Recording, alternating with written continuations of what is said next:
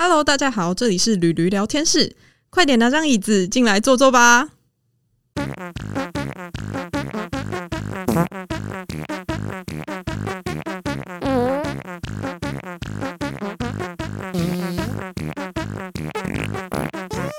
Hello，大家好，欢迎收听驴驴聊天室啊！终于，你知道我前两集讲前面这段开场白，我大概卡了不知道几次，然后一直疯狂的 NG，今天终于很顺的讲出来了。好，那身为一个台湾人，你们知道每个台湾人最喜欢做的事情是什么吗？那就是算命。你如果去问哪一个台湾人不算命，你就觉得呃，这个人好奇怪，而且就是。台湾人爱算命，就是从可能塔罗牌、紫微斗数，甚至去庙里面呃去问那个鸡同事情，这些都算是算命的一种。但是算完命之后呢，大家这么爱算命，算完命之后，你通常都是怎么去呃剖析那个算命师跟你说的话？其实我觉得台湾人通常都是算命师跟你说什么，就对对对，好准，我一定要听他的话。但是事实上，他说的话一定是对的吗？你真的？就被他的话给绑住了吗？那么今天我请到的这位来宾呢，其实我们也算是在 Podcast 结缘的。那这这位老师呢，他其实也算是就是我们 Podcast 界的唐奇阳老师。虽然唐奇阳老师现在进来了，但是我们这个老师呢也很厉害。然后就是我第一次听到老师在讲那个跟算命有关的事情的时候，我就想说：天哪，怎么会有人以这么具有逻辑性的方式去讲算命这件事情？我一定要来请他跟我好好聊一聊，然后顺便也分享给各位观众。好，那接下来我们就欢迎 Amber 老师进场。大家好，我是 Amber，不好意思啦，称老师还不敢，因为 还有很多很前辈，我只是个人兴趣，然后投入的时间跟金钱哈，学习的比较久跟比较多而已啦。嗯嗯嗯，好，那这边想请问一下 Amber 啊，我还是就叫老师，叫 Amber 就好，就叫 Amber 就好。那这边想请问一下 Amber，那你大概学习算命的时间多久了？那个有时间听我细说从头吗？没有问题，都可以说。我我其实应该，其实我是一个小时候不相信算命的人。嗯，因为呃，应该是台湾人的习俗啊，只要说你不是因为宗教信仰的关系。家里都会有个传统，就是你婴儿落地，就是呱呱落地之后，父母其实会记一下啊落地的时间时辰，就是你的生日嘛，八字对，然后多加一个时间点，嗯，那一定会找一个老师帮你排一下所谓的八字，嗯，没有错。他那个八字呢没有多选，就是你的生日年月日时。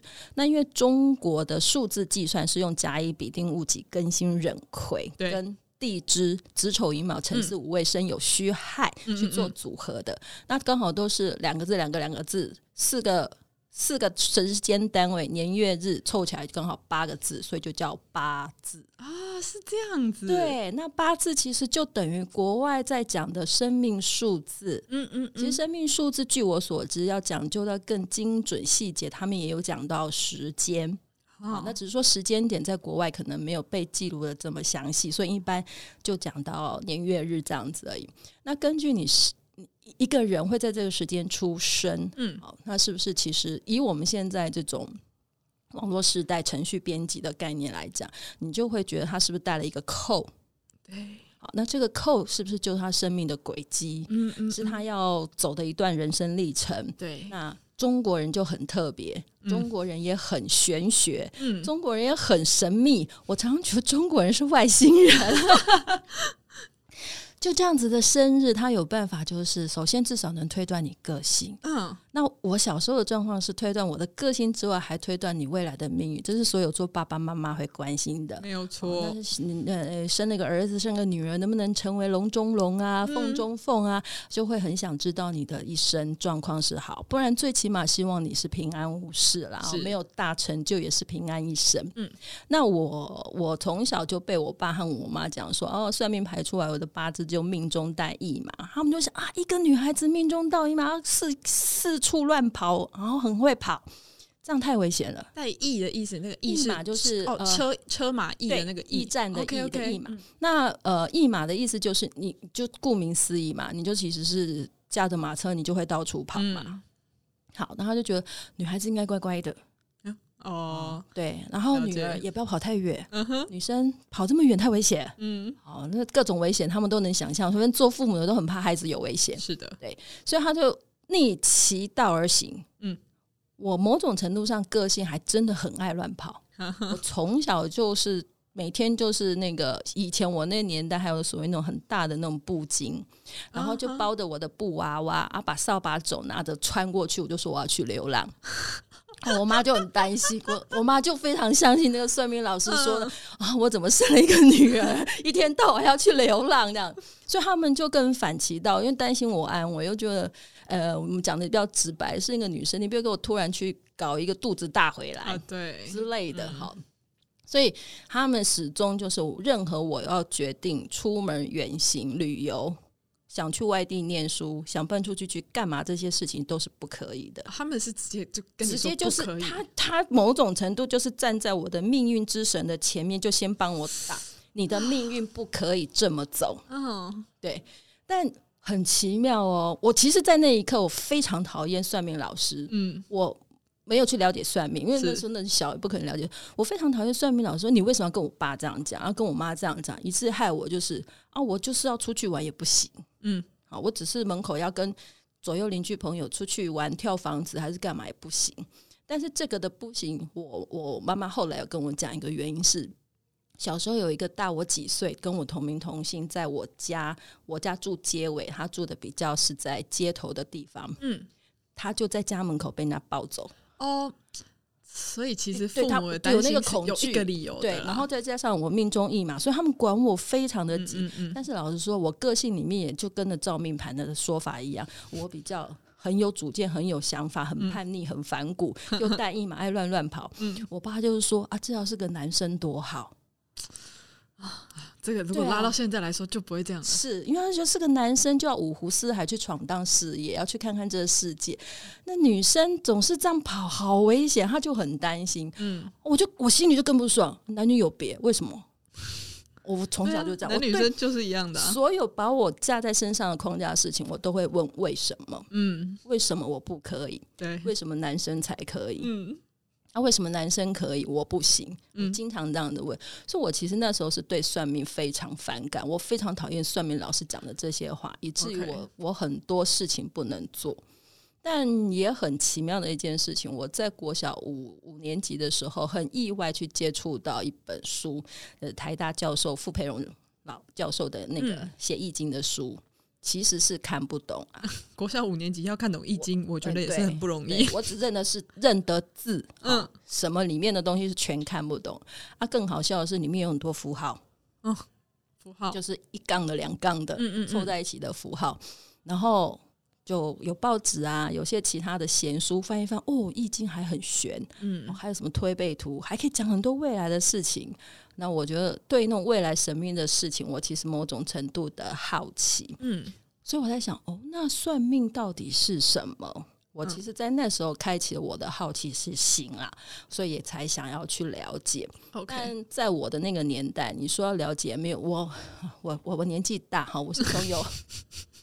我是从有电脑到没有电脑，从桌上拨号电话到随身行动装置的年代，我是跨两个世纪的产物的人。所以在我小的时候，没有网络是可以查的，嗯，也没有，更没有 Google 这种东西。是，那我问家里大人，没有研究人，其实也说不出所以然来啦。大家只跟我讲，哦，六十四卦很玄哦，很难哦，你要背什么天地火啊，不然我啊，这下面你在讲人话吗？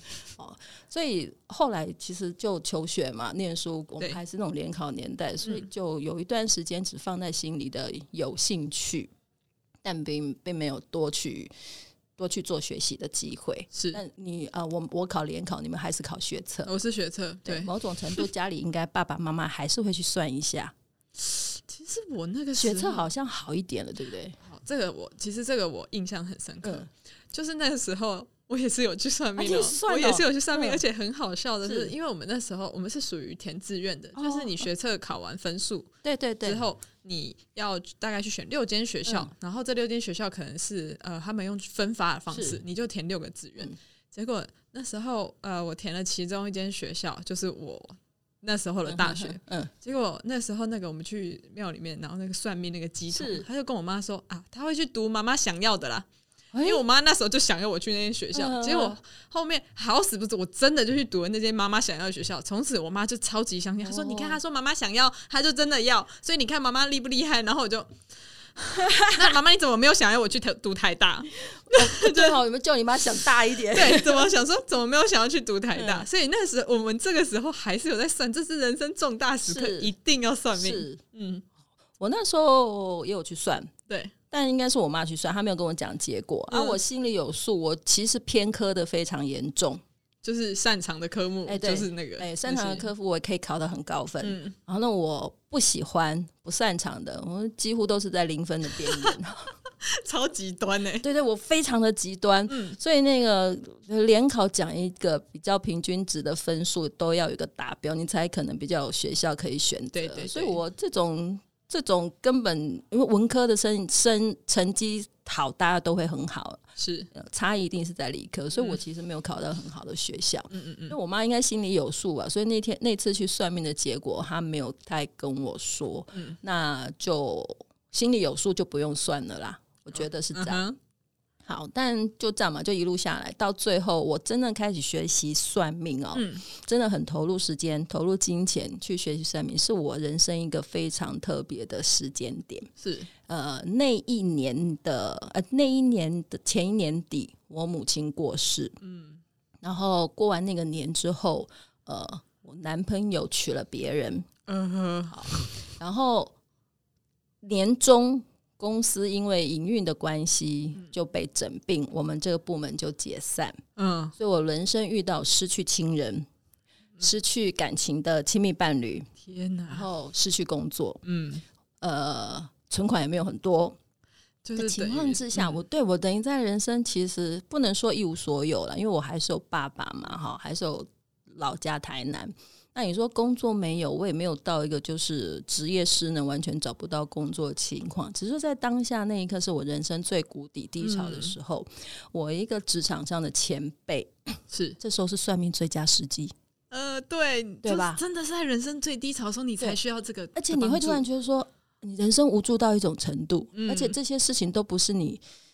你能做决定，是。你能做努力，嗯，或者说你已经努力了，你也决定了，但是你都没有办法改变那个结果，嗯，算命最佳时机，不然就是拜拜最佳时机，真的，要不然就求神问卜最佳时机，对，没有错。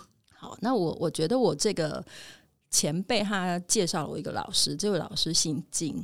我觉得他也是我的恩师。嗯嗯，他本身是职业军人，家里其实有几代都是职业军人。OK，哎，上一辈从中国呃曾祖父，对对对对，中国过来，他们都是刚好就是军军系的。嗯嗯嗯，所以变成说，其实在他跟我说以前的古时候的军系军人，某种程度是要研习《易经》里面所谓的卦。哦。是啊，有卦里面有六部，他们主要是研究，至至少他传给我们教授给我们的叫六套卦。嗯，那易经的卦，这六套卦其实是拿来做作战用的，是。作战打仗，其实就要赢。嗯，啊，你莫名其妙只自我感觉良好赢哦，所以啊，就跟古代那个孔明是概念很像，对，所以。要不要出兵？要不要打战？是事先要模拟跟评估过的。如果杀敌一千，自损八百，就别打。对，因为你打了，你赢也没什么意思了。你也是伤的很重，你搞不好两口气后你也挂了。真的，对，那那干嘛打？嗯，那他我遇到他的当下，他其实跟。呃，我我大概后来很好奇易经，很好奇算命这件事情。但是中间因为进了演艺圈了，大家算又很神奇的，也有很那个的。嗯，然后人生最低潮的这个时候，我觉得他们某种程度是找一个我还有兴趣的事情，让我转移一下注意力。对对对，大家都听说过我啊，对易经很好奇啊，对易经有兴趣啊，就觉得这个老师还算正派。嗯，至少他学习的过程里面，他的这个人是正派的。他就说：“那老师现在台北有工作室啊，不然你就跟着学习。”嗯。那不然你就先去帮他当那个工作室的助教助理，哦，反正打打杂的，有点事情做，嗯，有点学习转移我整个人生在这样子变故里面的心低潮的心境。是，那我觉得有有有有帮助啊！真的谢谢这位前辈的引荐，还谢谢这位老师，某种程度上就就让我用这种方式学习。那我一共跟着他在身边听课了三年哦，三年对，完整听完课三年。是那他的上课教学方式基本上就他也很，只要教室还坐得进来，他也很欢迎学生就再回来听。所以就变成没有事情，时间允许，我们还是常常常会回去好听课跟看一下老师。所以虽然不是真的是有什么三叩九叩，呃，三跪九叩行大礼拜师，但是真的是把它当做师傅了啊，一日为师，终身为父这样的师傅。那他教给我的这个易经卦、六套卦，是我真正接触命理开始，刚开始会多爱算呢。多爱算，非常 逢人就先说我帮你算一下，没有先算自己，自己就要算。以前自己要花钱给人家算，现在我终于不用花钱给人家，我自己在算了。对，你看今天要录音录音顺不顺？今天要办活动顺不顺？今天要办记者会有没有人？然后没有新闻？我今天要发通告，通告的人会不会来？我干大大大小小各种。你想不到跟想得到的事情都拿来算，你真的那时候全部都算，很疯狂算。你刚学会知道怎么算的时候，会疯狂算。那当然你需要一个案例经验去算的，但是这样案例经验去算到所有很多东西，我发现一个很严重的后遗症，无法决定事情啊。因为，因为你是不是其实真的想做这件事情，但算命结果告诉你说，哎，这个事情好像没有这么好哦，你真的要做吗？是，然后你还会心里开始自我解释，没有，一定是卦里面还有解啊，我没有看清楚，没有看懂啊，事情没有那么糟啦。我我自我否认的，算好，我会心里觉得有这么好吗？今天卦这么好，真的是会好事发生吗？我好像也没有很认真努力，或者我真的很努力，但真的努力就会有吗？嗯，你没有。非常严重自我，什么都要算，但是算到很非常严重的自我怀疑，好事不敢相信，坏事不敢承认，这就变成大部分台湾人其实就陷，就是陷入了这样子的情况。对，然后我后来就有段时间叫做啊，不要算了，我觉得我快崩溃了。我想我还算好的，有人还拿来算股票哦，这这有点太笨了啊。我觉得那算股票的还有投入的那个，就是哦，玩的更大。嗯，他有对他有的有抓到那个点，有赚到钱，被他算对。但其实他不知道他到底是算对还是蒙对。对啊，这这这这一这一步这一算错就完蛋了耶！就 就这个赔惨，对，就有点走火入魔。哎，我觉得就变成说，你其实呃，算命这个东西给你，我一直觉得算命是一种人生的风险评估、风险预估。嗯。然后算命老师在我这样，就是我自己经过这样历程，你看什么都要算，算到也不敢相信，好的不敢信，坏的不敢面对。这过程历练下来之后，我觉得算命其实就某种程度来说，人人在万物之间还是有些事情是无解的。嗯，没有错。那我觉得我我的体验就是这个无解的过程。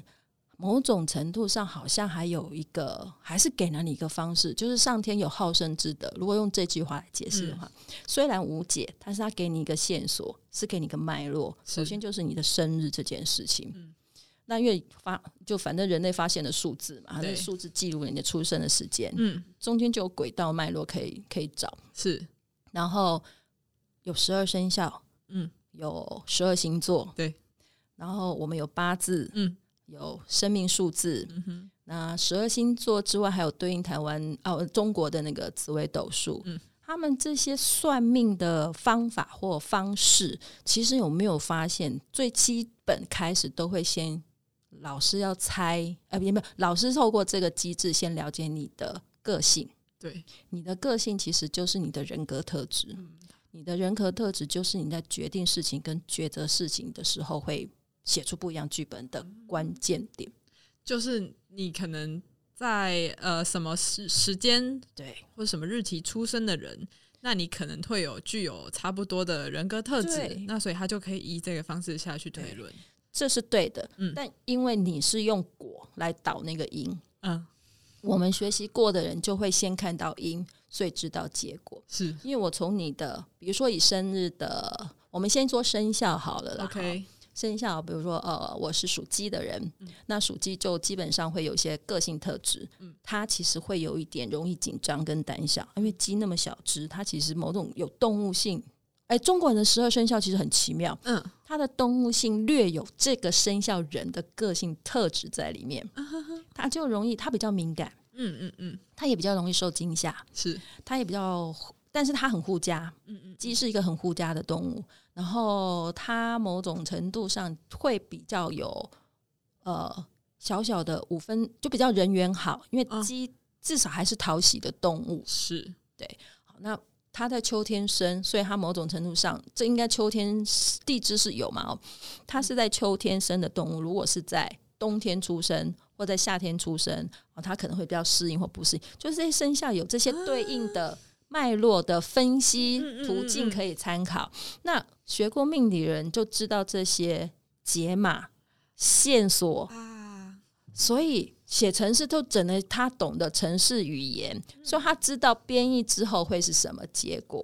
那因为算命的人被算命的人是只听到我去解读后的结果，以为这就是赢啊。还有就是，呃，我觉得算命老师一直都是学徒制啊，他大概也很难变成学校一门课然后就是社团活动。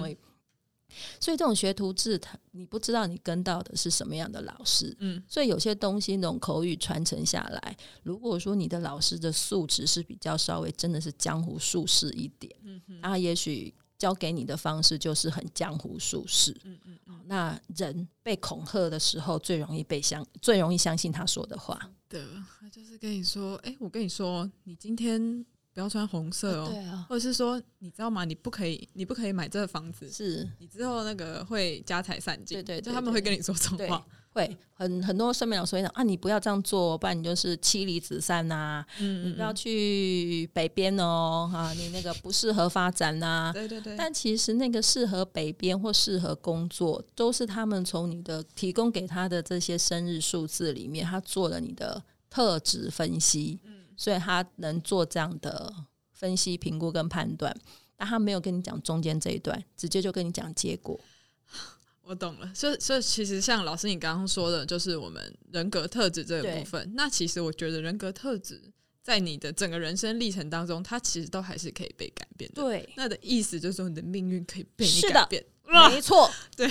就是这样破解它了，但是人要改变也不太容易，一般是遭受到巨大的冲击。是对，这巨大的冲击可能是好事，也可能是不好的事。嗯，那好事是有一些人的改变，就是啊，我突然中了个乐透，不是一亿两亿，是几个亿的时候，其实也是你人格特质会改变的时候。对你有钱了嘛？你有钱跟没钱一定想的不一样啊。对，或者是说你遭到了遭遇到真的是重大的。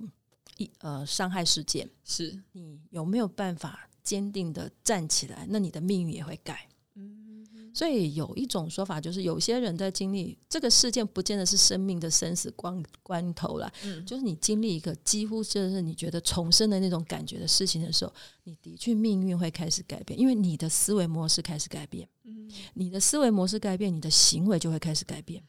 你的行为改变，你的习 惯就会改变。对，然后你的最后性格会改变，你的决定就改变，从此你命运就是不一样了。我觉得这个部分可能就是当我们真的以后再听到别人跟你说啊，你以后就是怎样的那个时候，你要去深入思考一下，你的根据是什么？嗯，你分析我的根据是什么？是。而不是单听他一个结果。如果他讲的很有道理，他其实是在给你一份一个忠言逆耳的谏言，要听的。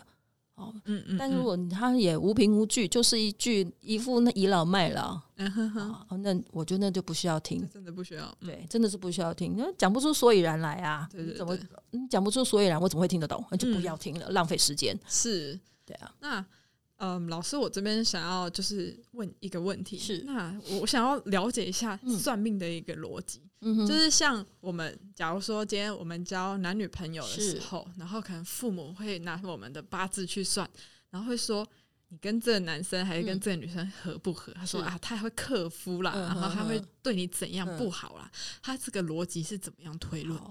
呃，从。呃，中国的算八字其实就是所谓从生肖的合不，因为我们刚刚讲八字就是甲乙丙丁戊己庚辛壬癸，是，然后十二地支嘛，就是十二生肖的子丑寅卯这些，嗯，这几个组合里面有所谓的生和克，嗯，生字面上的意思就是生活的生，生命的生，呃，生有助帮助。我希望你成长茁壮，我会给你养分，我会给你支持，不管物质或精神等等，这就是生的这个字面上的意义，也代表他会具体产生的行动。那我们心里是不是都会想，哦，那他来生我最好了，嗯哼哼，我要钱他就会对我好，就给我钱；我要吃吃他就会给我吃；我要干嘛他就会给我干嘛。但一个人如果被宠溺过了头，他是不是就觉得得来的太轻松，也不感激？嗯嗯。所以有，如果你在亲密关系里面，你总是一个予取予求的对象。是。如果对方付出到有一天，我我你不记记不记得有个童话，就是有一座雕像。然后有有人来跟他哭穷，他就把他身上的装饰上的东西都给，最后他给出他两眼两双眼的宝石之后，他其实就一个石头，没有价值了。嗯嗯嗯。如果你的亲密关系是这种状态，一个人就觉得你是生我，我就是予取予求，予取予求人搞不好还没感觉，因为被生拿习惯了。嗯嗯。那给的人就觉得，因为我生我是生您的角色，我大概真的命要是能给你，我也就给你，什么都给完你的时候，他就没有了。哦。你觉得这样关系正常吗？这样关系健康吗？所以生就一定是好吗？嗯，对呀，他给到最后他自己都他没了，哭穷哭尽这样子。你你竭尽了，因为另外一方只是另外在这个关系，我们就命理上的生这个关系来讲，讲在人际跟亲密关系来讲，被生的人就是可以一直拿，一直拿，一直拿，一直拿，一直拿，而且他会拿到无感哦。对。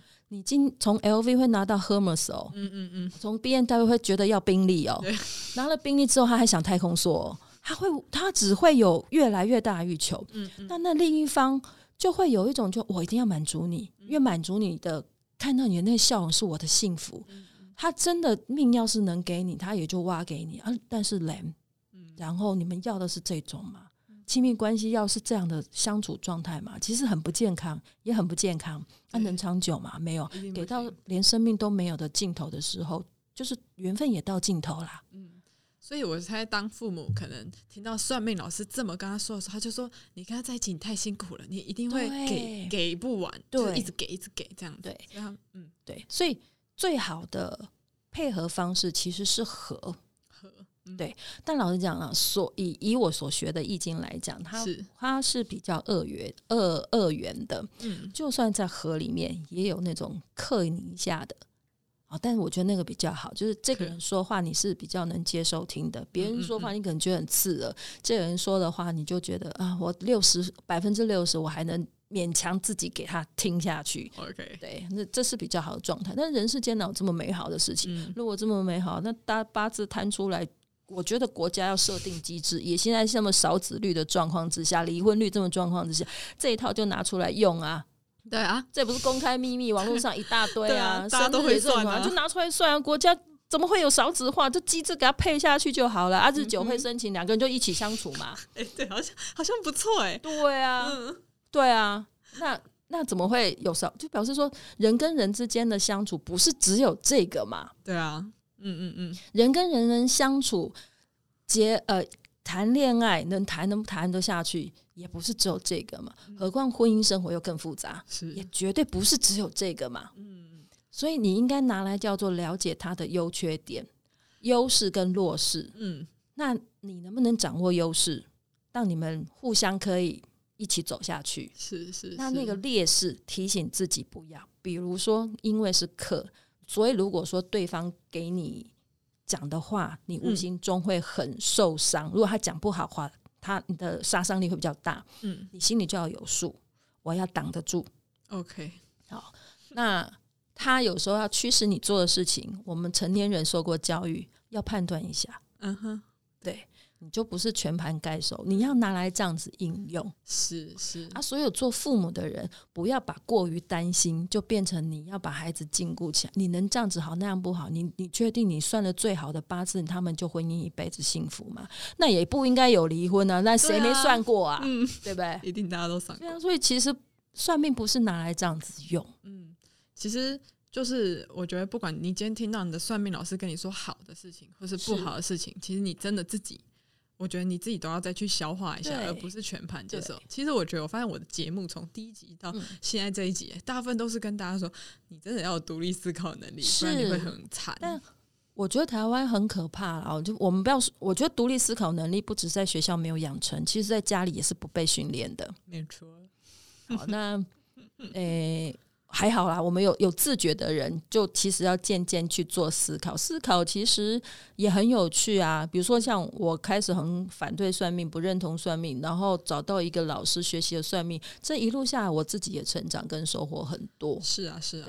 所以我想，其实算命的初衷，嗯，要这么解释好了，就是它其实可以帮助你看到你人生一些你看不到的盲点，然后你可能。多加注意，或者是你往那个方向努努力一下，对，说不定就会有一个很不错的结果。但是我觉得你还是不要。如果今天算命跟你说你不要穿红色啊，你还是可以穿红色了，你不会怎样啊？对，没有，不是直接就一定会怎么样，或者说我既然选择不穿红色会怎么样，就是你心理准备也也愿意 OK 承受的。嗯，好，嗯，我今天大家是不是觉得收获满满？大家请打破你。对那个过往算命的各种印象，那所以其实我觉得算命其实呃这种宗教神秘的力量，应该它是要帮助你更上一层楼，或者是可以在你很很谷底或者是纷乱的时候，帮你找到一个内心的平静，然后而不是应该被它绑住。所以我觉得算命说你，当然因为现在几乎所有算命老师多数是靠口碑、朋友介绍啊，对，然后所以你可以问一下。问一下朋友，说这这个老师大概有时候算命方式会是怎么讲？你至少可以问你那个朋友被算的时候，老师是怎么讲。但凡很多老师喜欢用恐吓的啊，这种恐吓言语啊语词，对有些人要被恐吓，他才会惊啦。哈，就是小孩子在爬汉。就是才才不会去玩危险的东西活干，但我们都是成人，所以不你不应该不用去接受这种恐吓。比如说，你看我人生在最谷底的时候，嗯，如果那个老师教我的东西叫做妮娜不是去干嘛干嘛，你的人生会更惨。我就已经很惨，我很怕会更惨。他这一讲的话，我其实就走火入魔。嗯嗯，但他给我的是就学习，对，这是中国古智慧啊。你如果有兴趣，你应该是学习。懂得它，然后来了解你的人生在这阶段，同时这些事情发生的时候是一个什么脉络？嗯，好，那你接下来是一个什么状况？以易经来讲，否极泰来，其实就是这个意思。是是，所以它都是正面的方式在教你。对你人生是谷底，够惨了，所以你要知道你是不是会更惨。嗯，如果你会更惨，你要更保守作为。OK，好，那如果说你其实这么谷底，你就要反弹了。那你也要做好准备，对你不要继续忧伤，因为你还有其他亲人在，你也还有机会在。你继续忧伤，你机会还没有，你就还真的更惨。嗯，所以他们给我，我觉得所有命理老师都是一个命运的解码员。是他手上有一本命运的摩斯密码书。嗯，他受了专业训练，他花了时间学习，所以他能透过这些数字，竟然就知道你的人格特质、你的个性特质啊，会知道你。很容易倾向于什么选择是，然后以他的人生历练，他也大概就可以评估你的命运可能是什么样的状况。如果他是纯善意，是用鼓励的，是用正面的啊方式，不太一定可阴影人，他其实是在帮助你。嗯，但凡所有事情都是用恐吓性质讲，就那种专门练人家踩的，对，很危险。嗯，其实是有危险性在，因为多数人算命，像我是人生谷底，有人是人生。迷迷惘的时候，不知道如何选择的时候，是那都是你展现一个很大的弱点跟落处，在一个你不认识的人的面前哦，真的很危险哦，很危险。所以其实大家真的要。就是在这方面多多小心，因为不是每个人都可以像啊，可能我遇到 Amber 老师那么幸运，或者 Amber 老师遇到他的老师这么幸运。对，其实呃，其实算命这种东西，就是当然你人正面，你解读的也会正面。对，所以也希望大家之后啊，你在就是遇到任何算命老师的时候啊，你就是你也不要被老师的话吓到，也或者是不要被老师的话说哦，我这个部分很棒，然后我就洋洋得意这样子。对，所以。今天超级无敌感谢 Amber 老师来跟我们分享这些，所以就是真的很希望这一集的分享啊，可以给大家呃有，就是应该是说希望大家可以对算命有不一样的观点，这样子有比较正确的认识，而是用正确的方式跟有用的方式使用它啦。嗯，对，好。那我们今天的对超级谢谢 Amber 老师，我真的我自己在坐在那边听，我真的也受益良多。不好意思哦，那节目变我的，一直我在讲，我请请你来就是要请你讲的，你知道吗？好，了解明白。对对对，好，那今天的节目就到这边。那如果你喜欢我的节目的话呢，你可以就是请你们。们去 Apple Podcast 帮我多多留言五颗星的评论，然后你们或者是你们也可以到我的 Instagram 呃去追踪我，或者是可以发电子信箱给我。好，那大家。我们就下次见喽！下次见，有机会我再来啊，没有问题。我要请老师来个十集，好，有时间我就常常来啊。可以，好，那大家就拜拜，拜拜，拜拜。